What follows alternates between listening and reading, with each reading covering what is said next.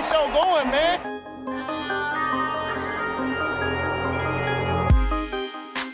Angelo, what an interception!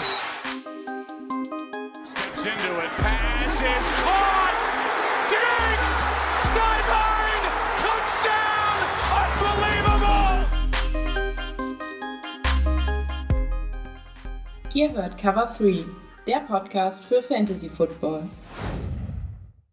Moin und herzlich willkommen zu einer neuen Folge Cover 3, der Fantasy Football Podcast. Mein Name ist Timo und an meiner Seite Rico.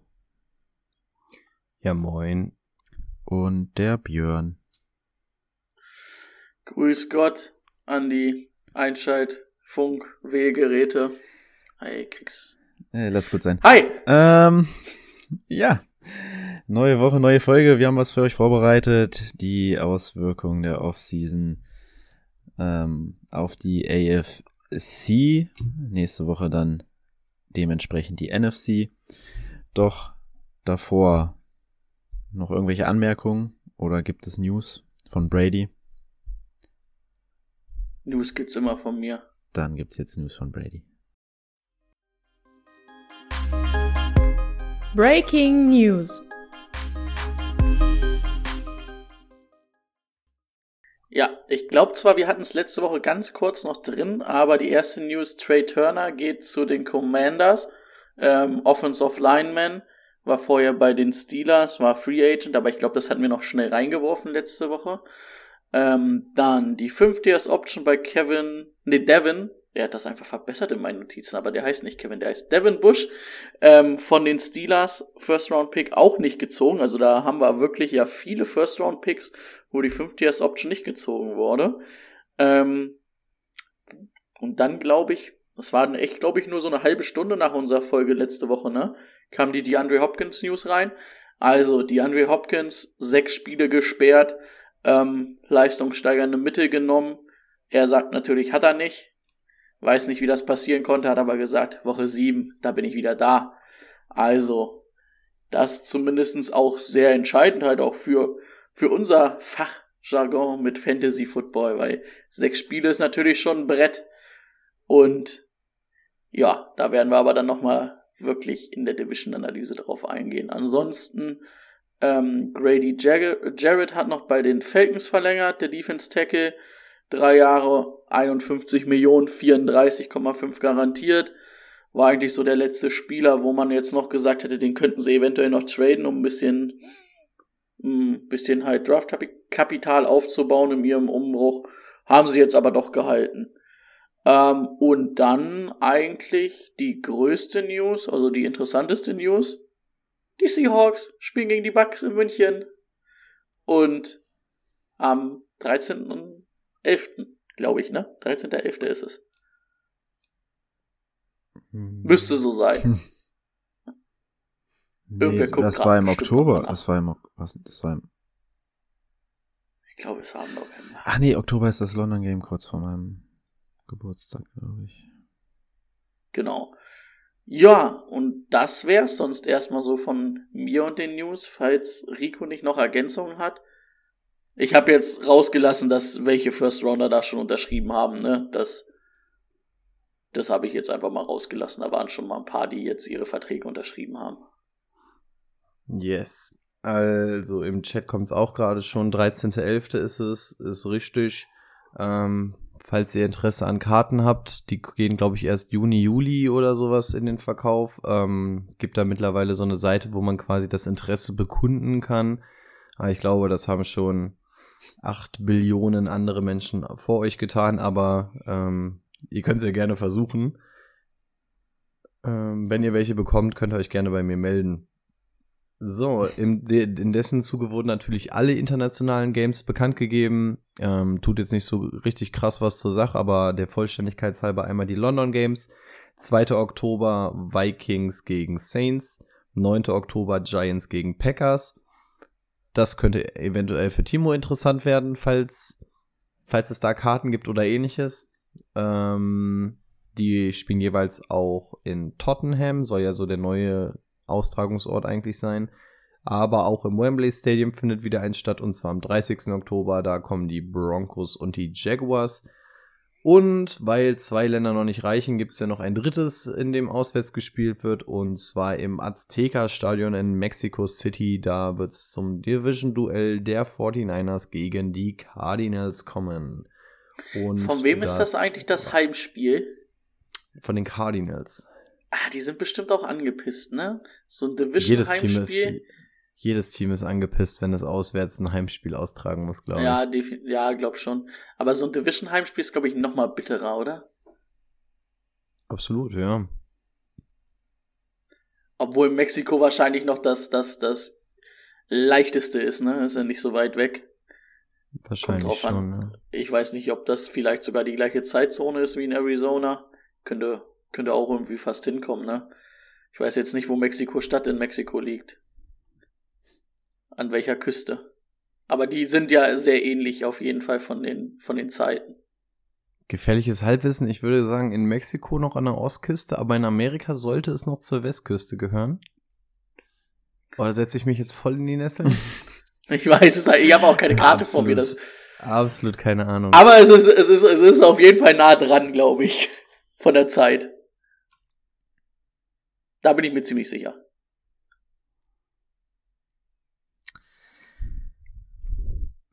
Das war's mit den News.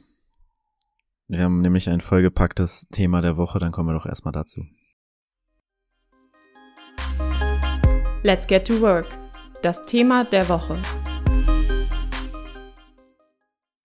Thema der Woche, die AFC Auswirkungen der Offseason, Draft plus Signings, Cuts, Trades und so weiter. Ich würde vorschlagen, wir fangen im Norden an und gehen über Osten Richtung Süden in den Westen hinein. Wer möchte anfangen? Wer hat noch nicht? Wer will noch mal? Ich würde vorschlagen, Rico fängt einfach mal an. Such den Team aus. Ähm, dann starte ich einfach mal mit dem attraktivsten Team in der ganzen AFC, mit den Jacksonville Jaguars.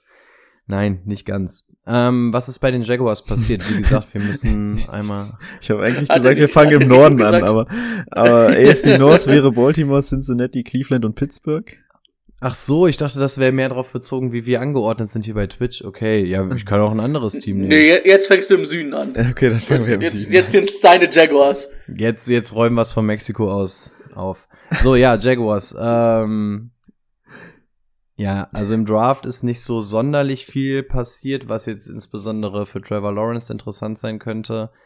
Was allerdings passiert ist, ist, dass in der Offseason ganz schön was gemacht wurde. Und allen voran steht, steht da, wir wollen ja heute auch so ein bisschen Fantasy-Bezug nehmen, ist allen voran natürlich Christian Kirk. Ähm, eigentlich so die Verpflichtung, über die Gehälter unterhalten wir uns jetzt mal an der Stelle besser nicht. Ähm, und ein Name, den man, glaube ich, auch immer mal wieder vergisst, ist äh, Etienne. Der kehrt auch zurück. Ne? Wer sich erinnert, Rookie aus dem letzten Jahr hat sich direkt in der Vorbereitung das, ich glaube, es war das Kreuzband gerissen, Kreuzband. hat somit noch nicht ein einziges Spiel gemacht. Den auch immer mal so ein bisschen auf dem Schirm haben. Ne? Der kommt auch wieder. Heißt, wir müssen auch bei James Robinson wieder so ein bisschen gucken. Da ist jetzt dieses gesplittete Backfield, vor dem wir letztes Jahr schon Angst hatten. Das wird es dann dieses Jahr. Ähm, ja, in der Offseason haben sie schon viel gemacht, um Trevor Lawrence zu helfen. Im Draft wurde dann mehr auf der Defense-Seite zugelegt. Aber das, was wir auch schon ähm, in der Draft-Folge gesagt haben, Trevor Lawrence hat jetzt einfach so ein bisschen die Anspielstation, hat ein bisschen Hilfe in der Line bekommen. Das ist so der ganz ähm, wichtige Kram, der hier hervorzuheben ist. Hier werden keine richtig großen Fantasy-Stars geboren in diesem Team für euch.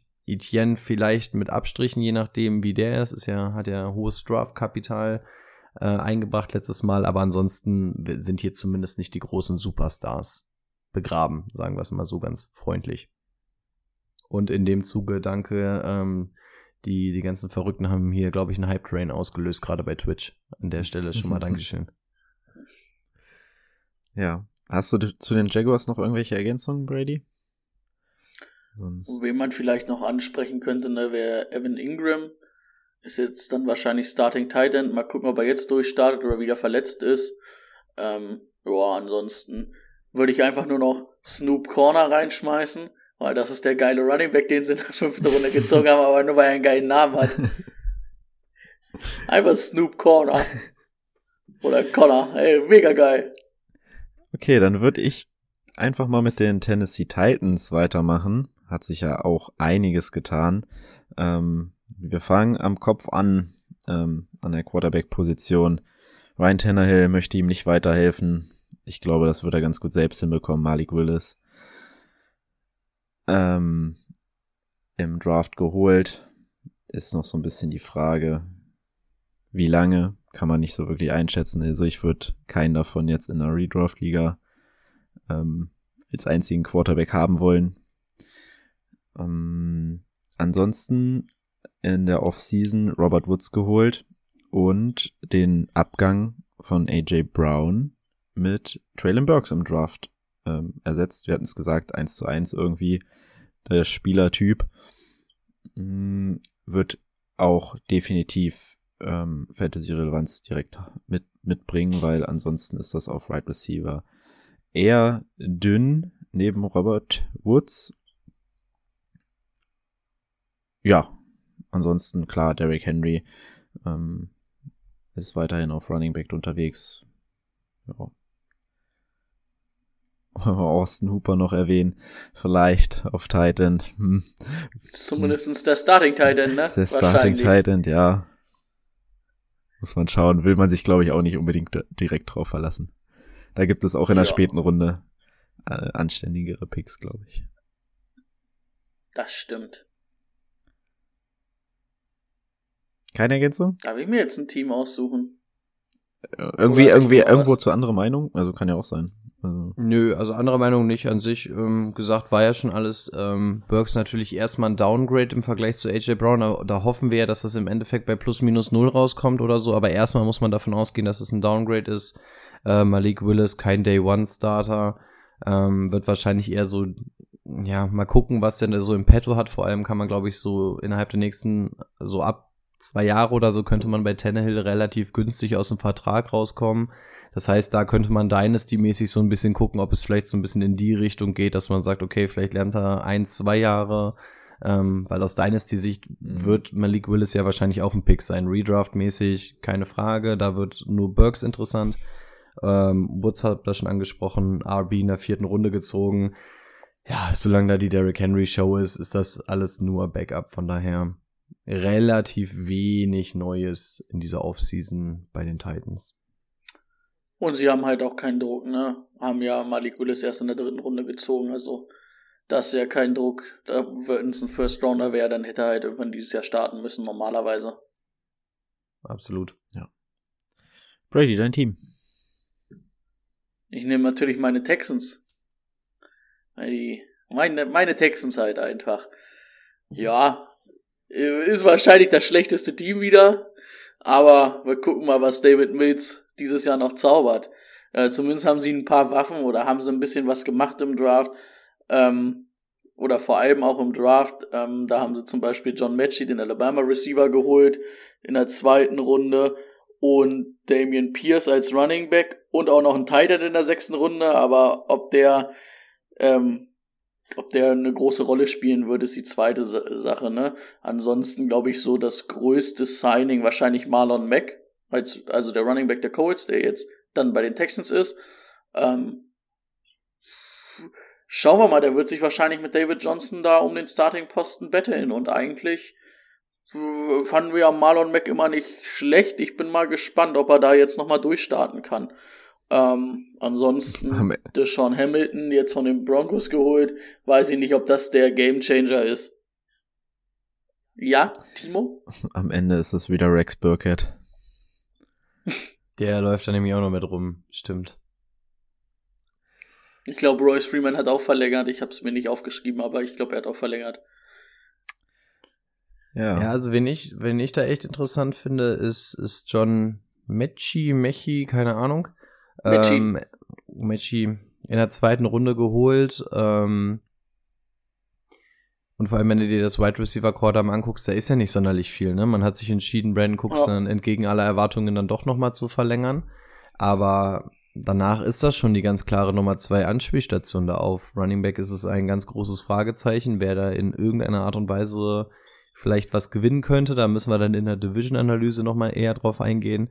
Aber insbesondere den Namen John Matchy, auch wenn man keine Ahnung hat, wie man ihn jetzt genau ausspricht, den auf jeden Fall ähm, so ein bisschen auf dem Radar haben, denn das ist einer, das ist vielleicht nicht einer dieser absoluten Top-Receiver aus diesem Draft, aber hat zumindest einen Top-Spot erwischt und von daher, falls der Rookie-Draft demnächst anstehen sollte, bei euch auf jeden Fall auf dem Schirm haben.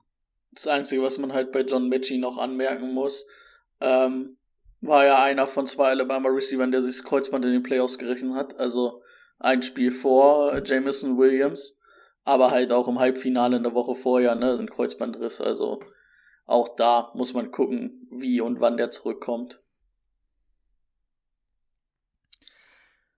Ja, Rico. Nächste Team. Ja, dann bleibt noch ein Team und das sind die Coles. Ähm, und bei denen ging tatsächlich auch nicht so richtig viel. Ähm, ähnliche Situation wie eben bei den Texans. Es wurde ein Wide Receiver in der zweiten Runde gedraftet. Das ist immer relativ interessant. Ne? Zweite Runde ist ein ganz guter Spot für einen Wide Receiver. Das heißt, es ist jetzt nicht unbedingt einer, wo du sagst, der wird über Jahre aufgebaut. Das heißt, der hat eventuell schon so einen gewissen Impact. Ähm, Alec Pierce in dem Falle, insbesondere bekannt für diese Deep Balls da dann vielleicht ein bisschen interessant, ob das so die Rolle sein könnte, in, in der eigentlich Herr Tube bei Hilton immer so ein bisschen gesteckt hat, mal mehr, mal weniger, in Klammern Verletzungen. Aber das könnte in, in dem Zuge vielleicht nochmal interessant werden, was da passiert. Ähm, wir haben hier einen neuen Quarterback, Matt Ryan. Bisher haben wir noch nicht den Nudelarm-Effekt von Big Ben gesehen. Das heißt, er könnte die eventuell auch noch bedienen. Von daher zumindest nicht uninteressant, der Junge. Ähm, Im Draft wurde noch ein bisschen in Tight End investiert. Das würde mich dolle traurig machen, weil insbesondere Braden und ich ja absoluter Fan von Mo Ellie Cox sind. Ähm, aber auch der wurde ja verlängert für Geld. Das heißt, auch da hat man rein investiert. Von daher würde ich mal behaupten, dass da Mo Ellie Cox wahrscheinlich noch so der Tight End Nummer eins ist, falls wir da nach neuen Anspielstationen suchen und insbesondere Matt Ryan ähm, mag auch Tight Ends. Von daher das wären so die beiden, auf die ich so ein Auge werfen würde aufgrund dieser Offseason. Ansonsten im Backfield so mit Jonathan Taylor und so, da brauchen wir ja kein Wort drüber verlieren. Nee. Ja. Okay. Dann schwingen wir rüber vom Süden in den Westen. Ich würde mir mal die Raiders picken und mit Derek Carr anfangen, die Konstante. Allerdings sehr viel interessanter aus Fantasy-Sicht, meiner Meinung nach. Ähm, mit Hunter Renfro, der letztes Jahr richtig krass geliefert hat und natürlich Devonta Adams jetzt, ähm, unglaubliche Anspielstation. Darren Waller wurde auch nicht weggetradet, ist auch noch da. Ähm, ja, Fragezeichen aus Dynasty-Sicht ist, ist natürlich ein Josh Jacobs, der nicht verlängert wurde, ist so ein bisschen risikobehaftet. Da läuft auch immer noch der Canyon Drake rum. Also, Mit Samia White ja auch noch einen Viertrunden Running Back geholt, den ja. einige relativ hoch hatten. Also ja. das ist, das Backfield macht auch schon wieder ja keinen Spaß. Das stimmt. Ja, also für mich positiv rauszunehmen, Derek Carr. Devonta Adams würde ich tatsächlich ein kleines bisschen runterstufen, ähm, weil ich glaube, auch wenn Derek Carr ihn viel anwerfen wird, so, so verliebt wie ähm, Aaron Rodgers in ihn war. Ähm, er weiß auch, was er an Hunter Renfro und Darren Waller hat. Deswegen denke ich so ein bisschen weniger, natürlich immer noch Elite Wide Receiver Niveau. Ja. Und der Jakob natürlich. Jakob Johnson haben sie geholt. Na klar. Ja, der, der, der, fällt, der darf ja keine Bälle fangen. Darf er nur frei Hat gegen Seahawks einen Touchdown gefangen. Hat auch nicht gereicht. Nee, das stimmt. das war auch eins, eins der letzten guten Cam Newton-Spiele. Hat er, glaube ich, sogar zwei Rushing-Touchdowns gehabt, ne? Ja, und wie für 300 Yards geworfen. Ja. Da dachte ich noch, jetzt, jetzt geht's los. Wilde Nummer. Ja, Timo hat's gerade eigentlich schon alles gesagt. Also Wide Receiver-mäßig und so haben wir das ja eigentlich schon ganz gut in der Free Agency-Folge damals abgehakt. Ähm, ja, Running Back wie Brady auch gerade schon gesagt hat, eine ganz eklige Nummer. Jetzt kommt White, der ja auch echt nicht untalentiert ist, noch dazu. Jetzt schwingt uns die ganze Zeit im Hinterkopf 5 äh, 50 Years Option von Jacobs declined. Ähm, Redraft-mäßig alles, glaube ich, viel zu heißes Eisen, um da überhaupt ranzugehen. Aus Dynasty-Sicht könnte man da vielleicht ähm, nochmal anders rangehen, dass, dass man sagt, okay, könnte dann eventuell der neue Josh Jacobs werden, wenn da ab der neuen Saison eine andere Situation vorherrscht. Dann ist, glaube ich, auch der Vertrag von Drake ausgelaufen. Der hat, glaube ich, auch für zwei Jahre unterschrieben gehabt. Von daher, ähm, ja, aus Dynasty-Sicht ist White wahrscheinlich noch so interessant. Ansonsten von den Wide Receivers brauchen wir uns nicht drüber unterhalten. Ne? Das ist, das ist klar, dass das natürlich ein ganz, ganz krasses Upgrade ist. Bist du eigentlich traurig, dass Brian Edwards jetzt nicht durchstarten wird, Timo? Ich, ich, ich habe ihn gesehen, ich wollte ihn eigentlich eben noch ansprechen. Ich dachte, ja, jetzt, äh, dieses Jahr hole ich ihn mir nicht. Kann ich gar nicht so, verstehen. So traurig, dass der wirklich gar nichts gemacht hat letztes Jahr. Das ist ein Trainingsweltmeister, der Typ. Das war's dann auch. Kann einfach nicht vor Zuschauern. Ja. Ready. Top. Uh, nehmen wir. Nehmen wir den Chi. Ah, nee, das sind doch meine Broncos in der Division. Meine My High Boys. Da bin ich natürlich bei meinen Mile High Boys äh, dabei. Ähm, ja, das Große, das hatten wir aber auch schon damals, ist natürlich Russell Wilson, den sie geholt haben, damit sie jetzt endlich mal einen vernünftigen Quarterback haben. Ähm, ansonsten, jetzt vor zwei Wochen kam es, glaube ich, raus, dass Melvin Gordon verlängert hat, was die ganze Sache im Backfield auch nicht geil macht für ähm, Fantasy. Ich glaube schon, dass Javonte Williams da mehr dieses Jahr noch sehen wird, aber es ist natürlich trotzdem immer noch Melvin Gordon da. Ansonsten ist ja nicht viel passiert, ne? Die Offense strotzt ja vor Talent, ähm, bis auf das Noah Fenty ähm, verlassen hat in dem Trade mit, ähm, mit den Seahawks. Ähm, sie haben in der dritten Runde nochmal Greg Dulcik, schwerer Name auf jeden Fall geholt, ähm, als Tight End. Ähm, ich denke mal, Albert O wird da erstmal als Tight End durchstarten und dann schauen wir mal weiter. So ein fünfte Runden Right Receiver ist auch noch dabei mit äh, Washington, aber machen wir uns nichts vor. Das wird ähm, Cortland Sutton, Jerry Judy und dann in Abstrichen Tim Patrick dann sein. Und dann schauen wir mal, was jetzt geht mit den Mile High Boys, mit, mit einem guten Quarterback. Ja, also die ganze Party ist da in der Offseason halt für Wilson draufgegangen, ne? Deswegen kann man das relativ kurz halten. Ähm, den wichtigsten Punkt hatte Brady schon angesprochen, beziehungsweise die beiden wichtigsten hatten wir auch schon mal gesagt. Backfield bleibt scheiße, aber auf Titan, genau, dieser Dolsic könnte ganz interessant werden. Albert O war bei mir eher so, ich sehe da nicht unbedingt so das Talent, aber diese Opportunity. Ähm, und dadurch finde ich es vielleicht noch halbwegs interessant, dass da jetzt ein Drittrunden-Pick reingekommen ist mit Dolsic, der ja auch nicht ganz, ganz kacke sein soll, was ich so gelesen hatte. Also könnte eventuell ganz interessant werden, denn auch Russell Wilson liebt Titans inwieweit das vielleicht sogar in der Red Zone oder so interessant werden könnte, ähm, zumindest mal ein Auge drauf haben, weil ich glaube, ich finde den auf jeden Fall interessanter als Albert O. Habt ihr das gesehen, dass ähm, wo die Seahawks gepickt haben, haben sie einfach während des ganzen Seahawk-Picks irgendwelche äh, äh, Spielhighlights von Russell Wilson im Draftroom der mhm. Broncos gezeigt. Dann müssen sie das jetzt aber auch die nächsten zwei Jahre durchziehen, jeweils in den Runden. Aber ich glaube, das haben die Seahawks mit den Jamal Adams Trade auch gemacht. Das heißt nicht, dass man sich das im Nachhinein dadurch schön reden kann. Wobei ich glaube, die, die Broncos haben sich da nicht so über den Tisch ziehen lassen im Vergleich. Zur Not nimmt so ein Quarterback halt ein bisschen mehr Einfluss auf ein Spiel als ein Safety. Das macht mich traurig, dass du sowas sagst, nachdem du mich am Wochenende als Safety hast spielen sehen. Du warst Outside Linebacker und Cornerback. Unter und anderem. Vielleicht auch mal Safety. Aber hast du unseren Quarterback gesehen? Dann sag doch mal, dass ich weniger Einfluss nehme als unser Quarterback. Muss ich du hast da nicht, deutlich. Nicht, nicht dass, jetzt, nee, nee, nee, nee, nicht, dass er das hört. stopp, stopp, stopp. Ähm, was, äh, Chargers oder Chiefs? Wo wollt ihr weitermachen? Mach mal die Chiefs. Jo. Ähm, also generell ist in dieser Division ja nicht so viel passiert, denn das war eigentlich die Division, die ganz groß geschrieben einfach diese Monster Trades hat in der Offseason. Also auch hier bei den Chiefs ist verhältnismäßig wenig passiert. Interessanteste ist da natürlich, dass Tyreek Hill gegangen ist. Wer kann die Lücke denn wohl stopfen? Und gepickt wurde in der zweiten Runde Sky Moore.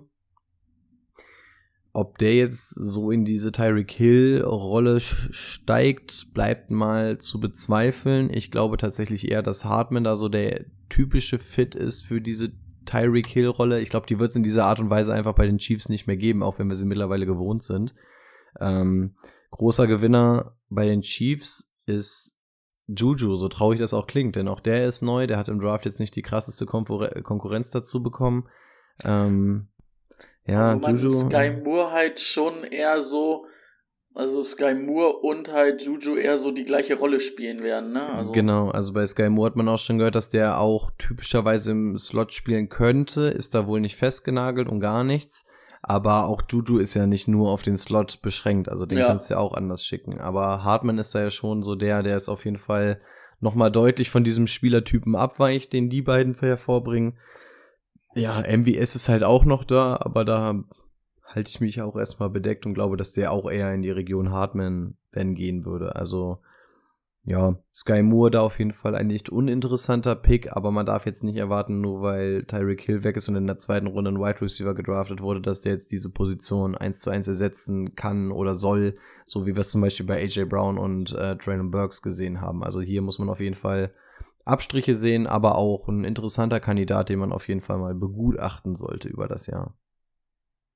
yes. Jawohl, dann bleiben mir noch die Chargers. Da hat sich auch nicht wirklich viel getan. Hm, Justin Herbert hat die gleichen Waffen, Mike Williams wurde verlängert. Ähm, ansonsten haben sie ja eine Unterstützung für Austin Eckler, einen Ersatz für Austin Eckler in die Zukunft investiert. Isaiah Spiller.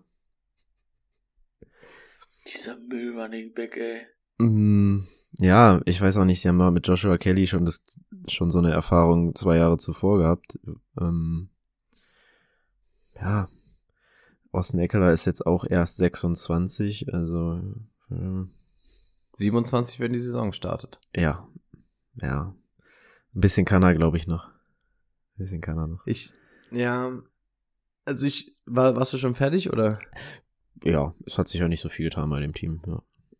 Ja, also im Endeffekt ist die einzige Personalie hier wirklich Isaiah Spiller, über den man wirklich reden kann. Und irgendwie die größte Gefahr für Austin Eckler gewesen, wenn es jetzt so ein typischer Goal-Line-Back gewesen wäre. Also ein schön wuchtiger Kollege, der ähm, die Dinger drüber drückt, weil dafür ist Austin Eckler ja eher nicht bekannt. Hm. Ähm, Isaiah Spiller ist schon eher groß und kräftig, aber tatsächlich ja auch eher so dieser Passcatcher. Also man hat sich eher ähm, eine ganz kleine und schlechtere Version von Austin Eckler geholt. Also ich weiß auch nicht, ob man sich da versucht, Sachen ranzuzüchten, weil der Vertrag von Eckler nicht mehr allzu lange läuft. In dem Alter gibt es ihm meist auch dann keinen zweiten großen Vertrag mehr, dass man sagt, okay, das soll so der nächste große Running Back bei uns werden, weil Joshua Kelly und wie der andere dahinter noch hießen, waren jetzt, haben jetzt halt auch nicht die Butter vom Brot gerissen.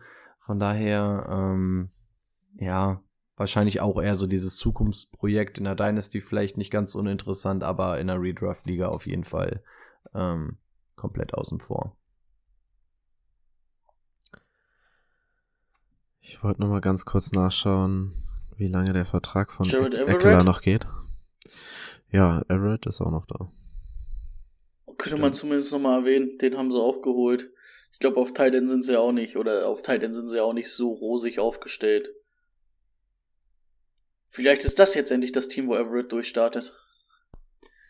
Der hatte in den letzten acht Spielen bei den Seahawks tatsächlich schon ganz gute Zahlen hervorgebracht, aber immer nicht so, dass man sagen kann, dass er aus Fantasy-Sicht jetzt so dieser Tight End ist, auf den man ja immer so ein bisschen hofft. Also das Talent ist ja irgendwie da, da gab es auch die große Kontroverse vor der letzten Saison von uns allen, aber der, das Durchstarten hat dann irgendwie immer wieder gefehlt. Also Austin Eckler hat nur noch Der zwei hat Jahre Vertrag. Ja, Ja, haben sie zwei Jahre Zeit festzustellen, dass Isaiah Spiller halt Müll ist. Das ist es, das ist das. Ist doch gut. Ist, ja. Hm. das ist es. Das ist es. Ja. Weiß ich nicht, würdet, würdet ihr, ah, nee, da können wir, können wir in der Division-Analyse nochmal drauf eingehen, da hab ich, muss ich mir die Frage, glaube ich, mal Also aufschreiben. Spoiler-Alarm, ich würde mit Isaiah Spiller gar nichts machen. Das hat sich, glaube ich, in der Draft-Preview schon rausgehört, was ich von Isaiah Spiller gehalten habe. Hat sich nicht geändert seitdem. Ja. Das äh, wäre das wär doch schön gewesen, hätten die Patriots den noch geholt. Dann wäre der Draft richtig hinüber gewesen für mich. wir sind mit der AFC West durch. Dann können wir jetzt in den Norden gehen. Jetzt fängt Brady gleich mit den Jets an oder so. Einfach um die den Norden Jets noch spielen nicht im Norden. Ich weiß. Das war der Witz daran. Ach so.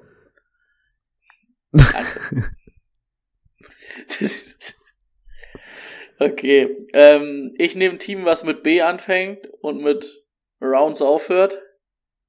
Die Browns. War nicht so gut, oder? Hat euch nicht vom Hocker gehauen.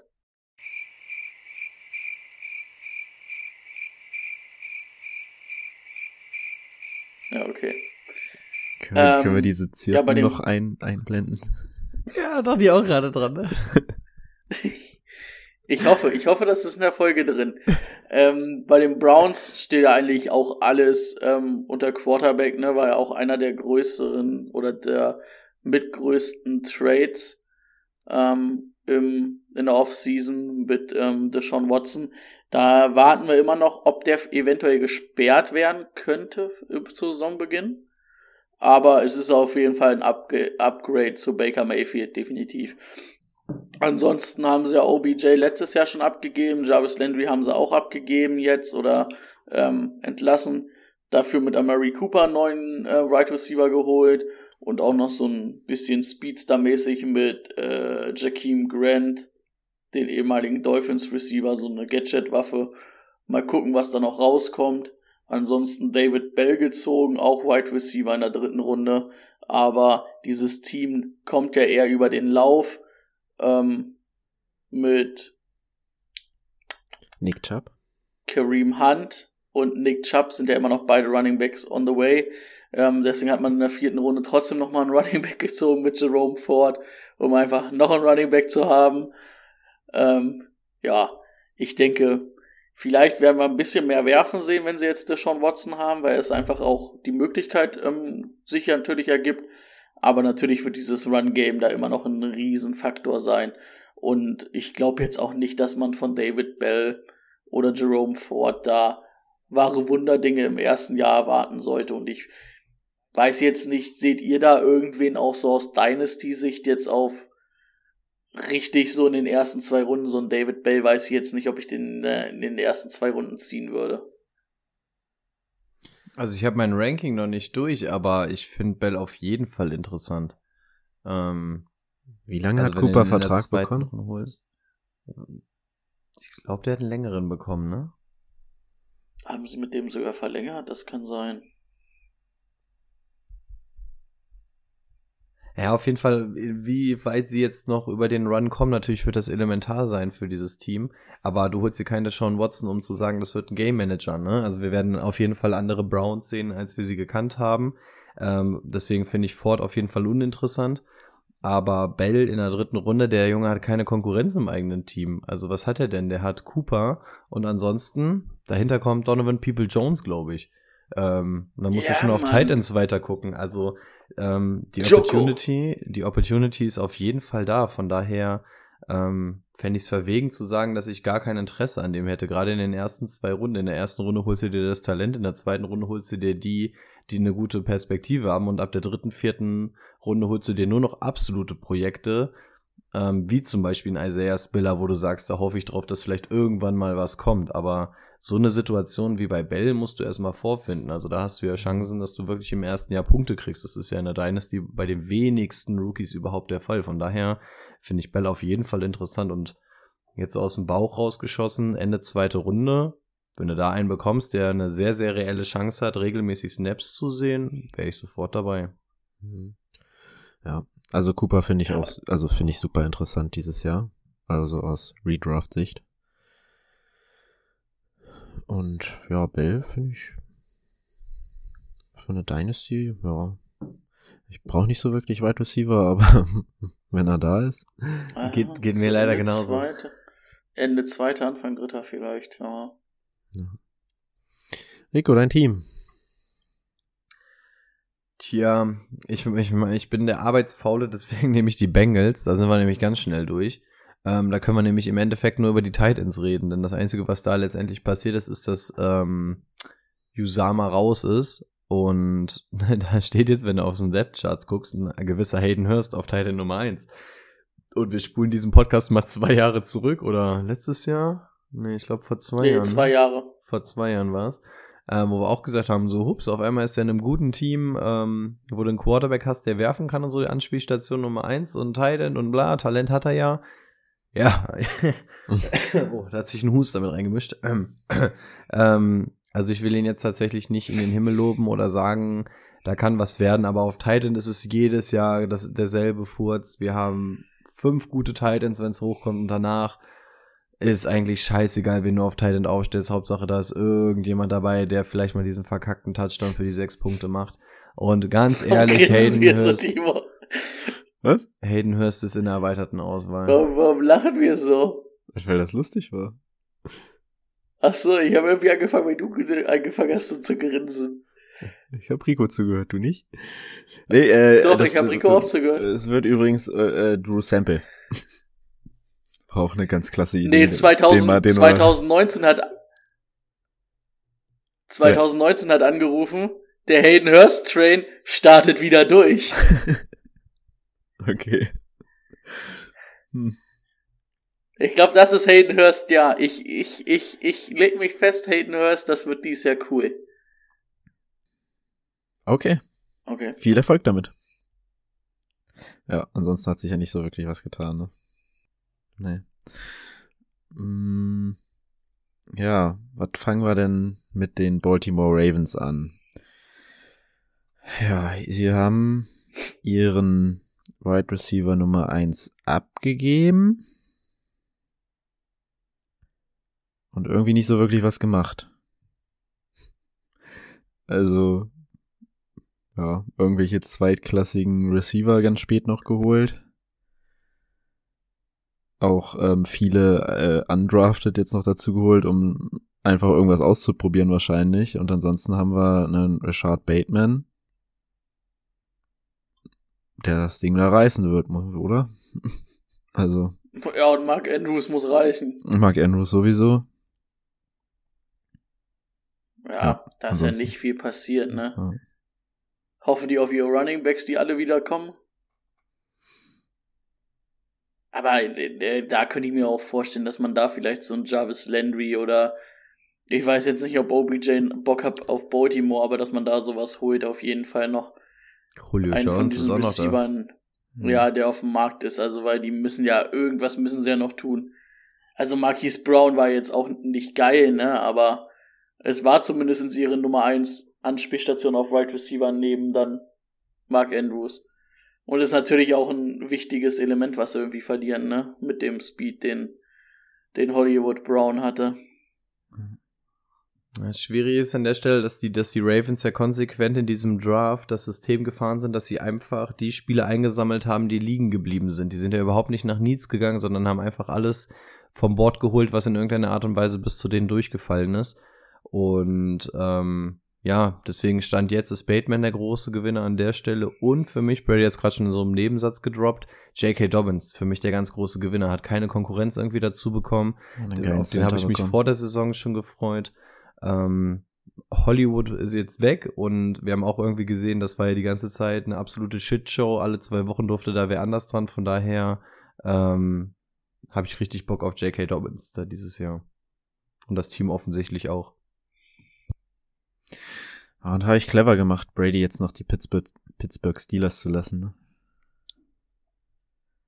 Das ist noch so ein Liebling von mir beim Pittsburgh Steelers gelandet. Ja, Q- Q- Q- QB1 ähm, mit, ähm, mit Strubisky. Natürlich jetzt an Bord. Oder ist es doch der First Round Pick Kenny Pickett aus Pittsburgh für die Steelers? Man weiß es nicht. Ich bin gespannt. Viel schlechter als Big Ben kann aber trotzdem nichts sein, aber ich glaube trotzdem nicht, dass das eine coole NFL-Karriere wird für Kenny Pickett. Ähm, ansonsten mh, in der zweiten Runde George Pickens geholt, das finde ich interessant. Ist so ein bisschen der Outside-Receiver, der ihnen vielleicht abgegangen ist. Ähm, auf jeden Fall mit Pickens, Claypool und Deontay Johnson da auf jeden Fall ein gutes Trio am Start. Ähm, ansonsten haben sie jetzt noch einen Tight geholt im Draft in der sechsten Runde. Ich glaube, das ist jetzt nicht so interessant. Calvin Austin als Wide Receiver in der, in der vierten Runde glaube ich auch nicht, dass das so der Game Changer ist, weil sie halt drei gute Receiver haben und Nachi. Und ja, an sich wird es dann halt nur die Frage sein, wer startet auf Quarterback von Anfang an. Haben die eigentlich in der O-Line gar ähm, nichts gemacht? Nö, nicht so viel. Nee, eigentlich fast gar nichts. Hm. Wir ersetzen einfach einen anderen Quarterback dahinter, dann wird das schon besser, haben sie sich gedacht. Hm. Aber ich weiß nicht, ob die beiden ähm, den so schnell rausfeuern wie Big Ben. Freut mich also ja jetzt für Nachi gar nicht. Nee, das nicht unbedingt. Also es ist ja, es ist echt krass, was da jetzt an Wide Receivern rumrennt, weil beide Wide Receiver, die sie sich jetzt geholt haben, sind nicht schlecht. Und dann hast du tatsächlich da noch zwei richtig, richtig gute. Also was man da, glaube ich, direkt rauslesen kann, ist, dass ähm, nicht mit äh, Johnson und Claypool verlängert wird. Ich glaube, das ähm, wäre utopisch, sieht man an der Stelle schon. Ähm, Kenny Pickett, wir, keiner von uns ist richtig Fan, einer hasst ihn sogar.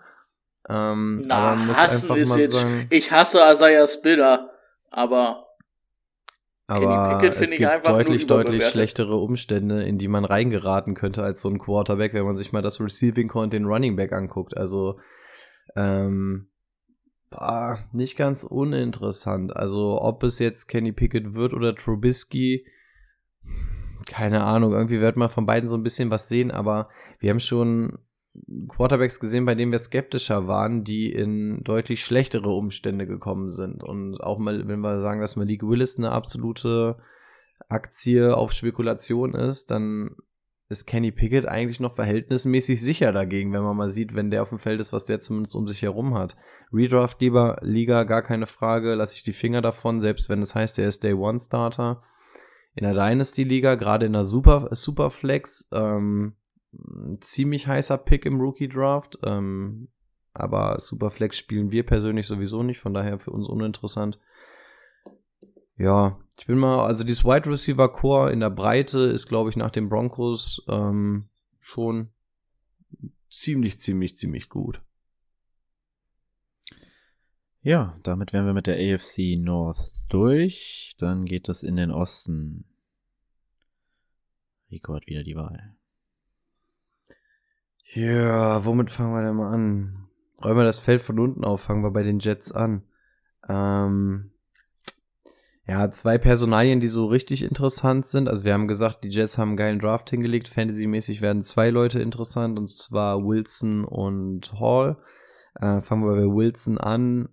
Wahrscheinlich einer der absoluten Top-Rookie-Wide-Receiver im Rookie-Draft dieses Jahr auch. Ähm, hat direkt, wird direkt einen Impact haben man hat sich definitiv für Zach Wilson entschieden, indem man ihm die Waffen drumherum gegeben hat. Ähm, da ist er auf jeden Fall einer davon. Ich glaube, dass Corey Davis hier so ein bisschen runterfallen wird hinten, weil er eh so ein bisschen die Notlösung und wir haben immer gesagt, oh ja, hat dann so seine Flashes, weil es hier irgendwie funktioniert, weil er Bälle bekommt, aber da musst du bedenken, dass auch noch Moore mit rumtanzt und so, von daher, ähm, hm, weiß ich nicht, also wäre für mich noch so der Verlierer da quasi innerhalb dieses Teams.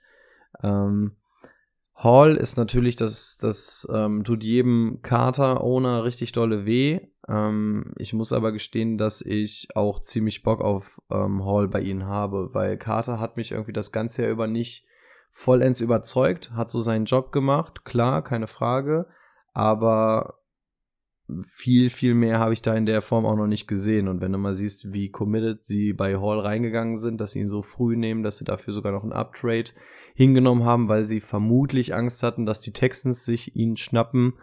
Ähm, die Jets suchen schon lange nach diesem einen dominanten Running Back, ähm, hatten damals schon bei Bell gehofft, dass, dass es dieser ist.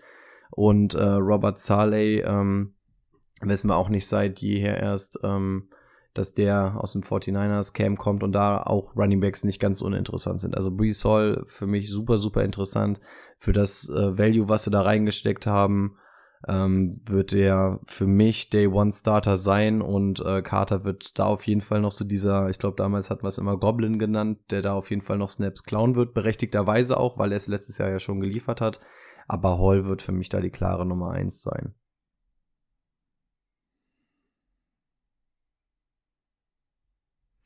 Ja. Ich weiß noch nicht, was ich davon halten sollte in einer Redraft-Liga. Dafür war mir Michael Carter eigentlich zu gut. Also dafür würde er zu viel wegnehmen, glaube ich. Ist halt ärgerlich, ne? Weil ich find's auch er hat letztes Jahr ärgerlich. erst spät die Chance bekommen. Ähm, War dann verletzt. weil, weil immer Coleman irgendwie da, warum auch immer Chancen bekommen hat. Jetzt kriegt er Brees Hall vorgestellt. Also ich, ich glaube nicht, dass es der Need war, den sie, den sie gebraucht haben eigentlich in den Draft. Ist ein guter Pick, aber also man hätte auch was anderes machen können, weil ich glaube, Michael Carter wäre schon eine gute Lösung gewesen als Running Back. Äh, Yusoma hatten wir gar nicht erwähnt, ne? Ist auch neu. Tight End. Stark aufgespielt letztes Jahr. Sollte man auf der Pappe haben. Mhm. Außer dieses Jahr startet endlich Chris Herndon durch. Ah, wie Gibt's viele noch? Titans wir schon hatten, die, die, die, wo wir gesagt haben, die müssen jetzt mal durchstarten. An die glauben wir. Chris Herndon war auch so einer. Ich weiß nicht, ob der noch bei den Jets ist, ganz ehrlich. Der war ja auch mal gefühlt ein Jahr gesperrt, oder? Ach ja, stimmt. War nicht auch wieder irgendwas eingestellt? Ja. Irgendwas war da. Ja, dann würde ich mal mit den Dolphins weitermachen. Tour bekommt eine letzte Chance und dafür wurde ihm Tyreek Hill an die Hand gegeben, zusammen mit Jalen Waddle. Sehr viel, sehr viel Tempo ähm, auf der Right Receiver Position. Weiterhin Gesicki natürlich ähm, auf Tight End. Mm, Ansonsten finde ich die Wide Receiver dadurch nicht mehr interessant. Ja, und auf Running Back ähm, habe ich mit Miles Gaskin und Ahmed jetzt zwei, die ich bald cutten kann, da man sich Raheem Mostert geholt hat und auch Chase Edmonds. Also, das werden die beiden Running Backs sein. Müssen wir mal, also auch schon wieder so ein Backfield, von dem ich die Finger lassen würde, einfach weil ich nicht weiß, reicht es für einen. Raheem Mostert fit ist. Das auch, ja. Dann schon eher Chase Edmonds nehmen und hoffen, dass er das übernehmen muss. Aber ansonsten finde ich es auch schon wieder Ja. schwierig. Das Nein. Ding ist ja auch, das ist ja auch ähm, der Offense Coordinator der 49ers gewesen. Er ist ja eigentlich auch, auch wenn es auch letztes Jahr bei den 49ers zwar Mitchell war, der viel gelaufen ist, aber das ist halt auch in dem Scheme einfach so, da kannst du auch viele Running Backs reinschmeißen und das machen sie halt auch gern, ne?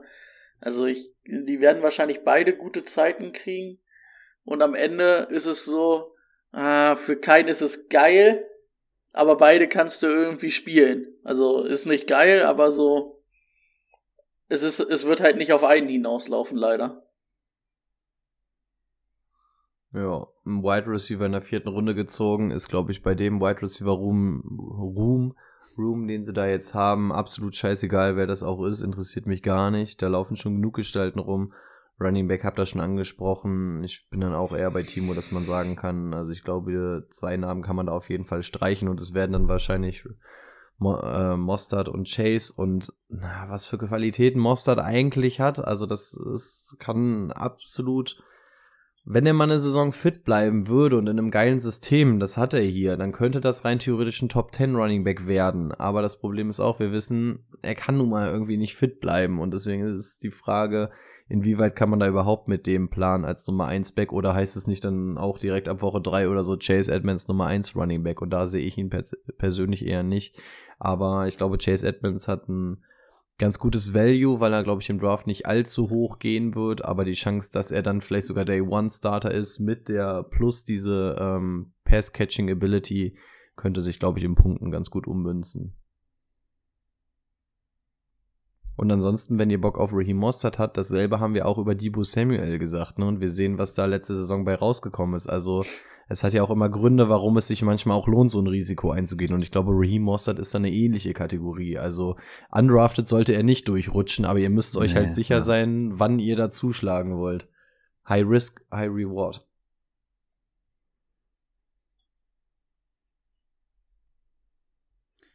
Brady, du bist dran. Glaub Dann nehme ich doch meine Bills, ich alter Josh Allen-Believer. Ähm, die haben jetzt auf jeden Fall immer leckere Kekse in der Kabine, weil Case Keenum ist jetzt da. Die Der wird Story nicht wird auch nicht. Ja, das, ja. Die wird auch jedes Mal ausgepackt, wenn irgendwas mit Case Keenum ist. Ja, ansonsten mh, haben ja, wie hieß der? Cole Beasley entlassen, haben dafür Jameson Crowder geholt, so ein bisschen für einen Slot. Könnte interessant werden, weil ähm, Dings hat ja auch immer eine ganz gute Rolle gespielt, Beasley leider. War zwar, man, man wollte das nicht, aber es ging halt. Und äh, eigentlich finde ich Jameson Crowder besser als äh, Cole Beasley. Und der hat ja bei den Jets auch immer durch dadurch ähm, ganz gut geliefert. Also finde ich zumindest nicht uninteressant. Ähm, Hugh Johnson hätte vielleicht ein Gewinner werden können, hätte man nicht James Cook in der zweiten Runde gezogen, den Georgia Running Back, ähm, Bruder von Delvin Cook, der kleinere. Ähm, ist nicht so der überragende Runner, aber dafür ein überragender Receiver. Ähm, und einen überragenden Runner haben sie ja in Josh Allen. Also wird wahrscheinlich James Conner viel, äh, James Conner, James Cook viel auf dem Feld stehen und ähm, da auch einige Bälle fangen. Also den finde ich auf jeden Fall auch sehr interessant. Ähm, sowohl für eine Dynasty als auch für eine Redraft-Liga. Weil wir haben ja gesehen, Singletary und Moss, Moss. sind nicht die Antwort. Genau. Und ich glaube schon, dass James Cook da eher der Starter wird. Ähm, ähm, oder sehr schnell. Wahrscheinlich sogar ab Woche 1. Ansonsten auch wieder hier ein Titan. Vielleicht startet er jetzt endlich durch mit OJ Howard. Ähm, hat natürlich aber auch Riesenkonkurrenz mit äh, Dawson Knox, der eine gute Chemie mit Josh Allen hat ähm, und der immer noch da ist. Ja, ansonsten der fünftroten Wide Receiver, denke ich, wird nicht so interessant werden. Aber wenn ihr nichts weiter habt, dann war's das für die Bills. Im Endeffekt kann ich es auch nur aufwärmen. Also wir hatten uns gefreut, dass wir in Dawson Knox einen verlässlichen Tight End gefunden haben. Ja, scheiße, stellen sie den nächsten hin. Super, so viel zum Tight End Markt in, auch in diesem Jahr wieder. Ähm, zur Liebe zu Cook gehe ich relativ viel mit. Also auch äh, Singletary und Moss. Wir beten die ganze Zeit, dass da ein anständiger Running Back hinkommt. Das ist ein anständiger. Ich finde es nicht den perfekten Fit, weil er wirklich, wie gesagt, eher so dieser Passcatcher ist und nicht so dieser wirkliche Runner. Und eigentlich hätte ich mir so einen typischen Running Back ganz gerne da gewünscht. Aber er hat sogar die Opportunity, wirklich Day One Starter sein zu können oder auf jeden Fall eine sehr, sehr gute ähm, regelmäßige Waffe an der Stelle zu sein. Von daher wird das, glaube ich, so nach ähm, Hall und Walker so vermutlich so der dritte right, äh, der dritte Running Back sein, der im Rookie Draft vom Board gehen könnte. Ähm, auf jeden Fall ganz interessant. Und Wide Receiver habt ihr auch schon gesagt, hat sich irgendwie gar nichts getan im Draft, erst so gut wie gar nicht. Ähm, von daher Gabriel Davis wahrscheinlich noch der große Gewinner und das ist relativ traurig, dass man diesen Satz überhaupt in dem Kontext sagen kann.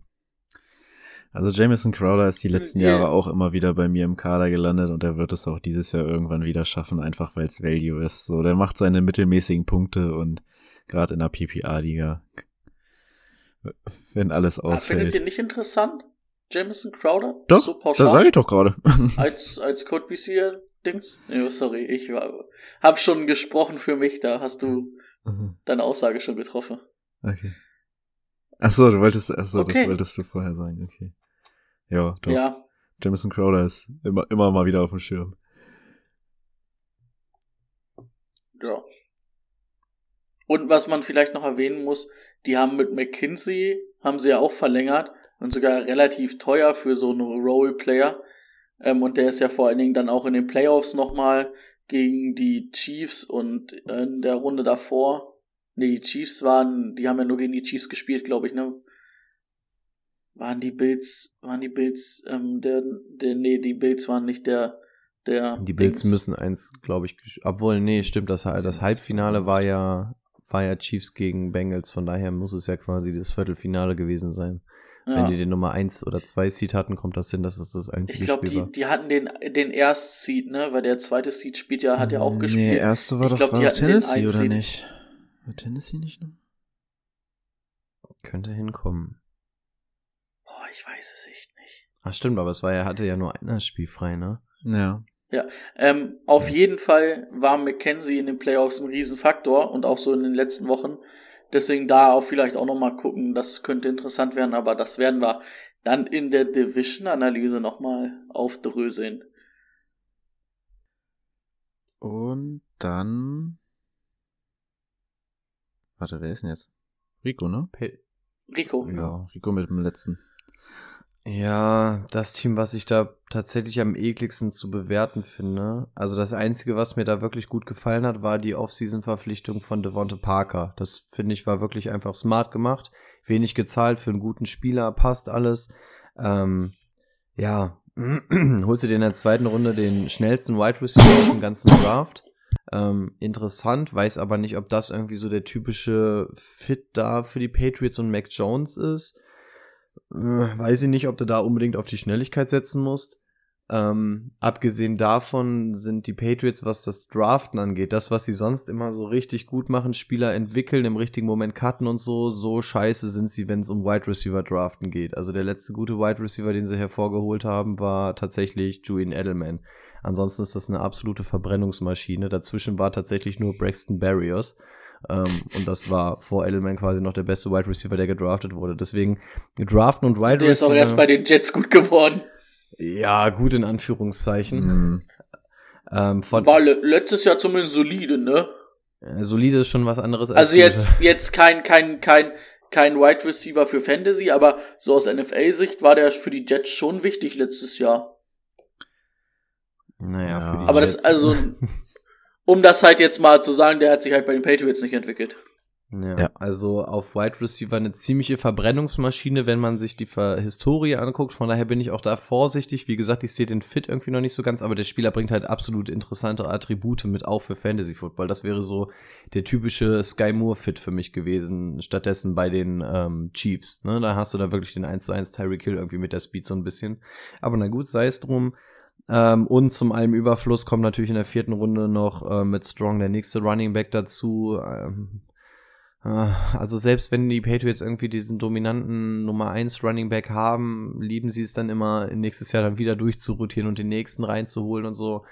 Ähm, seit jeher sage ich, dass ich mich nicht an die Running Backs der Patriots rantraue. Damian Harris ähm, muss eigentlich die klare Nummer 1 sein, aber du weißt schon wieder nicht, wie viel wird da dann irgendwie reingesnackt. Vielleicht kommt dann schon wieder der nächste hoch. Von daher bin ich einfach so unfassbar vorsichtig, dass ich bei den Patriots tatsächlich so gut wie keinen Spieler, glaube ich, anfasse. Zumindest nicht an den Positionen, wo sie eigentlich weggehen sollten. Und so durchrutschen Und Kevin. Harris haben sie auch nochmal in der fünften Runde gezogen, auch noch einen Running Back. Also ja, ja, der kommt noch hinzu. war, war, war absoluter Need.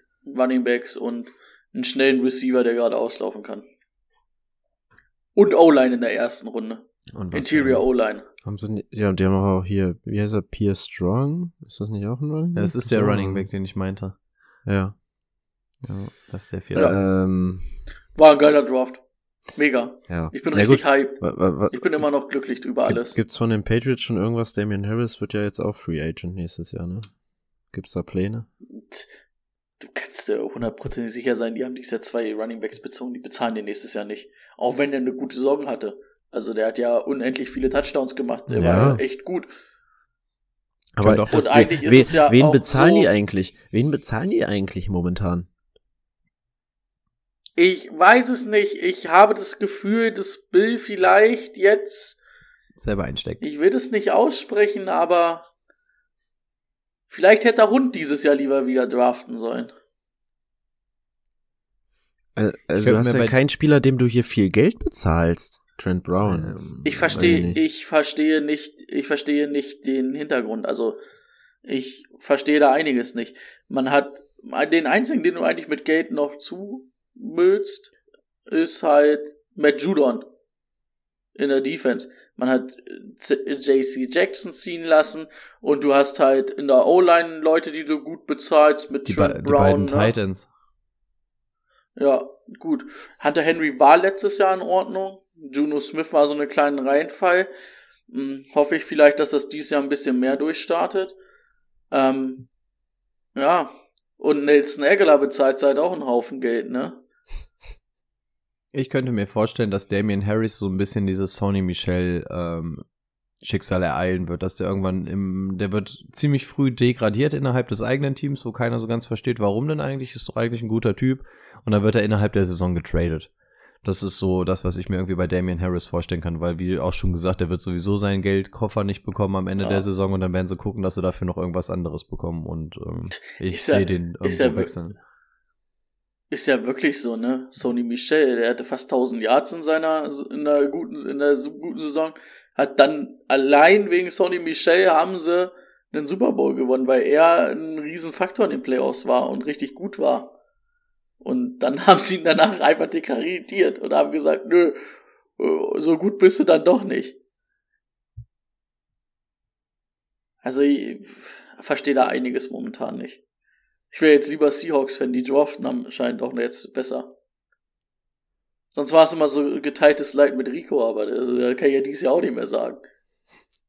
Äh, ganz kurz, weil, also wir sind ja jetzt schon durch, ne? Können, können wir kurz über eine Aussage vom Bears General Manager sprechen. Ähm, on second year quarterback Justin Fields, we are all in. We are going to set him up to succeed. Ja, das haben wir gesehen, sowohl Womit in der Offseason denn? als auch im Draft, Alter. Womit? Die haben den Mit so EQ? hängen lassen. Ja, EQ. Der wird hier auch aufgemalt. Nehmt euch ein Beispiel an den Jets. Guckt, die Jets haben sich wirklich Ja. auf den Quarterback festgelegt, haben gesagt, pass auf, Rookie, der muss lernen, der hat Talent, ähm, dem müssen wir nur die entsprechenden Sachen an die Hand geben und wir committen uns an den.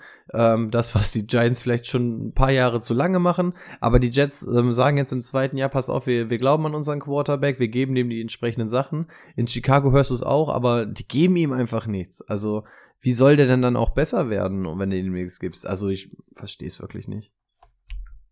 Äh, Wow. Was hat er denn? Daniel Mooney hat er. Byron Pringle.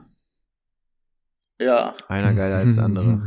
Cole Kmeet. Ja gut, Daniel Mooney war letztes Jahr echt gut und den finde ich auch Ja, ähm, der ist nicht auch schlecht, gut, ja. aber Den kannst du auch wieder nehmen, weil, Aber weil sie Cole keinen anderen Kmeet haben. auch. Cole Kmeet auch. Der hat auch ja. seinen Job absolut gemacht. Das ist ja auch noch ein ganz, ganz junger Tight End. Also auf den bin ich in meinem Dynasty-Team auch noch total gespannt. Aber das ist ja. die haben ja, die haben ja auch nix für die O-Line, kein gar nichts gemacht.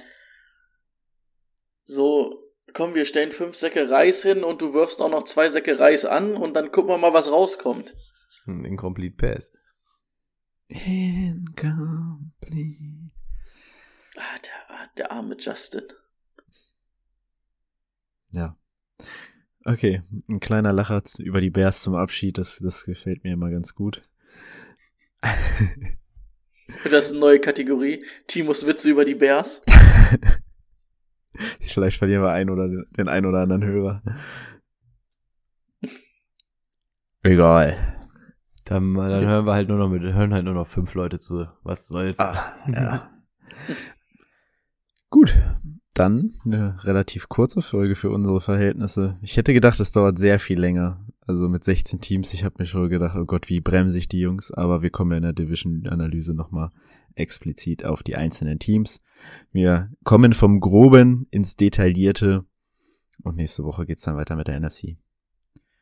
Ist ja wirklich nur noch mal ein Überblick, ne? Nach der Offseason, was jetzt wirklich dann Wichtiges im Team passiert ist aus Fantasy-Sicht. Wie beim Müllschippen. Da ist doch auch erst wird das durch so ein Rechen gemacht, wo du erstmal die toten Katzen rausfilterst und die Fahrräder und so. und dann wird's immer feiner. Und Die Schluss- toten Katzen und die Fahrräder. Ja, also so alles, weißt du, wenn du so ein Fluss gereinigt wird, da wird ja am Anfang ja auch erstmal so ein Rechen mit so einem Abstand irgendwie so von einem Meter oder so, da werden erstmal so die ganz die, groben Öl, Sachen die raus. Öltonnen. Die Öltonnen, Ja. genau, erstmal sowas, so die Leichen und so, sowas holst du erstmal raus und dann wirst du immer kleiner, irgendwann sind's dann die Dosen und so, man kennt das. Ja, ja, die Kieselsteine. Okay. Der Klassiker. Wow. Geile Metapher auch nochmal zum Abschluss. Ciao. Tschö. Mit dieser Weisheit. Bis dann. Und dann sorgt eure Katzen sind lustig.